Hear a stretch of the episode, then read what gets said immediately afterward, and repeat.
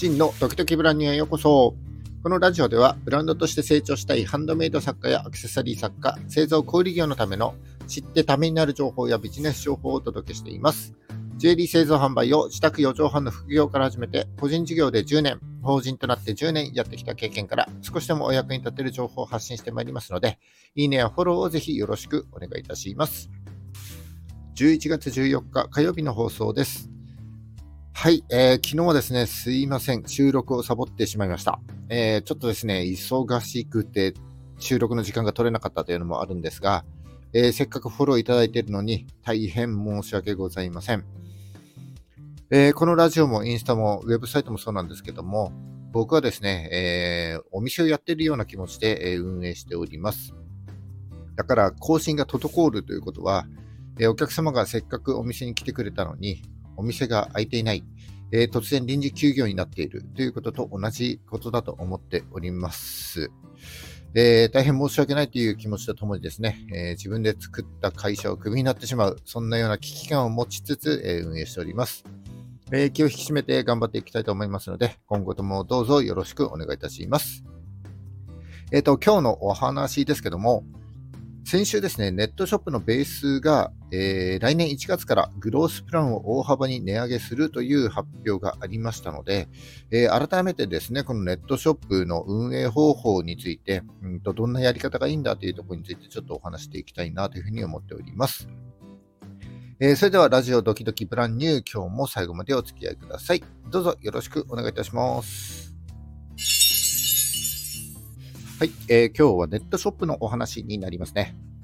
先週ですね、えー、ネットショップベースが、えー、ベースのグロースプランというのが値上げするという発表がありました。で、えー、月額払いで言うと、えー、5980円から19980円に、えー、来年1月16日から変更になるという発表でしたね。えー、値上げ幅が3倍強ということもあるし、まあ、えー、施工されるまであと2ヶ月ぐらいということで、えー、あまりね、時間がないということもあって、ユーザーの方の中にはですね、あまり、えー、よく思ってらっしゃらないような方もいらっしゃるんじゃないかなというふうに思います。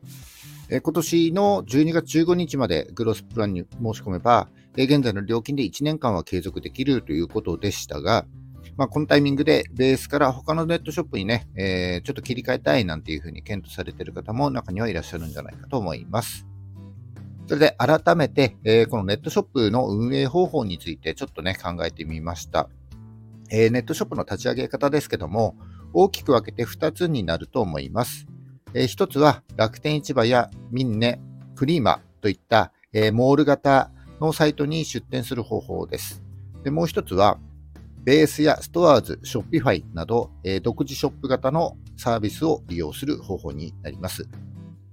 え、双方にメリット、デメリットがありますので、えー、一概にどちらがいいかというとですね、え、それはですね、ブランドの運営方針によると思います。で、えっ、と、モール型の場合は、えメリットとしては集客力が強くてですね、え多くのユーザーが利用しているために、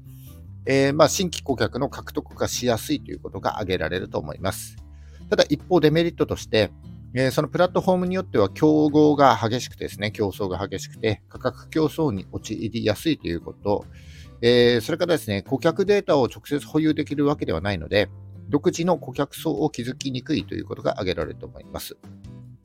で一方ですね、え、ベースやストアーズなどの独自ショップ型のサービスを利用する場合は、なんといっても、え、ブランドイメージやコンセプトを自由自在に表現できるという大きなメリットがあります。えまたですね、お客様の個人情報も直接保有できますので、えマーケティング、え仕組み化がね、えできるということも大きなメリットじゃないかと思います。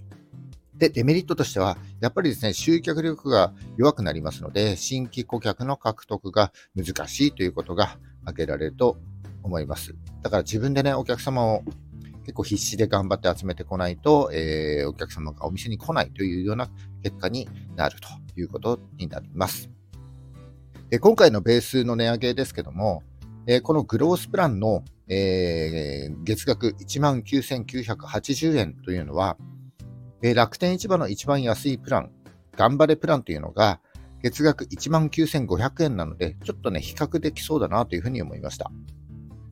で、えー、楽天のこの19,500円というのは、えー、年間まとめて支払った場合の金額になります。で、ベースも同じように1年間まとめて支払うと、え、月額の費用が少し安くなって、16,580円ということになるらしいので、えー、固定費だけで見ると、ベースの方がまあ安いということになります。で、その他に、決済手数料やシステム利用料がかかってきますので、それらを比較してみると、月間の売上高に対して楽天が3.5から7%、でベースが2.9から3.9%ということですので、えー、これはですね、ベースの方が安いということになりますね。で、金額だけ見ると、ベースの方がいいんじゃないというふうになりますけども、えー、表に現れていない大きな要素として集客があります。えー、ベースの購入者向け会員サービスに PayID というのがありますが、この PayID の累計登録者数が、えー、1200万人に対して、楽天の累計会員数というのは1億人以上ということらしいです。ということで、ここに約10倍の差があります。で、これはですね、累計数なので、えー、例えば1回だけ登録して、あとは利用していないなんていう人も当然含まれてくるわけです。で、これをですね、月間アクティブユーザー数で見てみると、えー、ベースの公表紙がちょっと古いんですけども、ベースの PayID の、月間アクティブユーザー数が100万人、楽天はですね、4050万人ということなので、ここには40倍以上の差があるということになります。えー、楽天はですね、ネットショップだけじゃなくて、えー、楽天ペイや楽天ポイント、えー、楽天銀行など、あらゆるサービスによって会員を集めていますので、まあ、楽天市場にはね、圧倒的な集客があると言っていいと思いますね。えー、ネットショップを始めて放置しておけば売り上げが上がるかなんていうね、そんなことは全くなくて、えー、自分のお店にお客様を集めてこなければいけないというのは、えー、モール型も独自ショップ型も変わらないです。えー、ただですね、前段でお話したように、えベースのような独自ショップ型は、えー、自分でお客様を頑張って集客してこなければ、えー、1日の売り売上じゃない、アクセス数はほとんどね、見込めないと思います。えー、一方、楽天市場のようなモール型は、え、モール全体で集客していますので、特に楽天の場合は楽天グループ全体で集客してきますので、え、集客だけ見たら圧倒的にベースよりは楽天市場に出店した方がいいということになると思います。え、またですね、集めたお客様に対してえー、来てくれたお客様に対して、最初の商品を買ってもらうというのが最もハードルが高いものになります。でこの壁を越えるための環境として、楽天には楽天ポイントがあるために、えー、最初の商品を買ってもらうためのハードルもですね、えー、ベースよりは楽天の方が、えー、低いということが言えるんじゃないでしょうか。はい。なので、結果的には楽天市場の方が短期間で売り上げが作りやすくて、で伸ばしやすいということが言えると思います。ただ、えー、落とし穴として、えー、楽天の会員は、えー、モール型ですので、自社のブランドの会員ではないということを、え認識しておく必要があります。えたとえリピーターとなってくれたとしても、楽天をやめちゃったらですね、そのお客様の会員情報を失いますので、長期的な視野で、え長期的な視点で見た場合は、えー、独自ショップ型で自分のブランドの会員を集められるベースを検討する必要があるということになると思います。だから結論としては、まあ、楽天で売り上げを伸ばすことができるような方程式というかパターンをこう作って、まあ、ベースで独自ショップを展開していって、まあ、ゆくゆくはですね、両方展開していくというのが一番いい方ではないかと思います。えー、ただ楽天とベースのグロースプランというのは月額、えー、月額ですね、2万円程度の固定費がかかっちゃいますので、えー、クリーマやミンネなどのモール系にお試しで出してみて、まあ、売上を伸ばすことができるパターンや商品なんかをこう見つけてからですね、レベースやストアーズなど無料で出店できる独自ショップ型で展開していけば、まあ、最もリスクなくチャレンジできるんじゃないかなということになります。はい、以上ですね、えー、今回はベースの値上げを背景に、えー、独自ショップ型とモール型によるネットショップの、えー、展開、運営方法について、えその代表例であるベースと楽天の双方をですね、ちょっと比較してみました。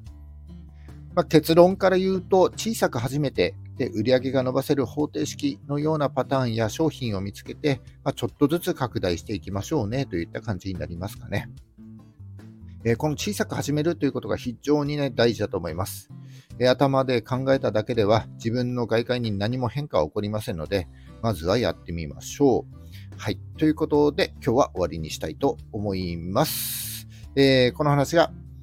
え、役に立った、少しでもためになったと思った方は、いいねをお願いします。えー、聞いたよという印で、いいねボタンをポチッと押して残して書いていただけると非常に嬉しいです。えー、今後も頑張って配信してまいります。よかったらフォローもぜひよろしくお願いいたします。はい。えっ、ー、と、11月も中盤戦ですね。うんと、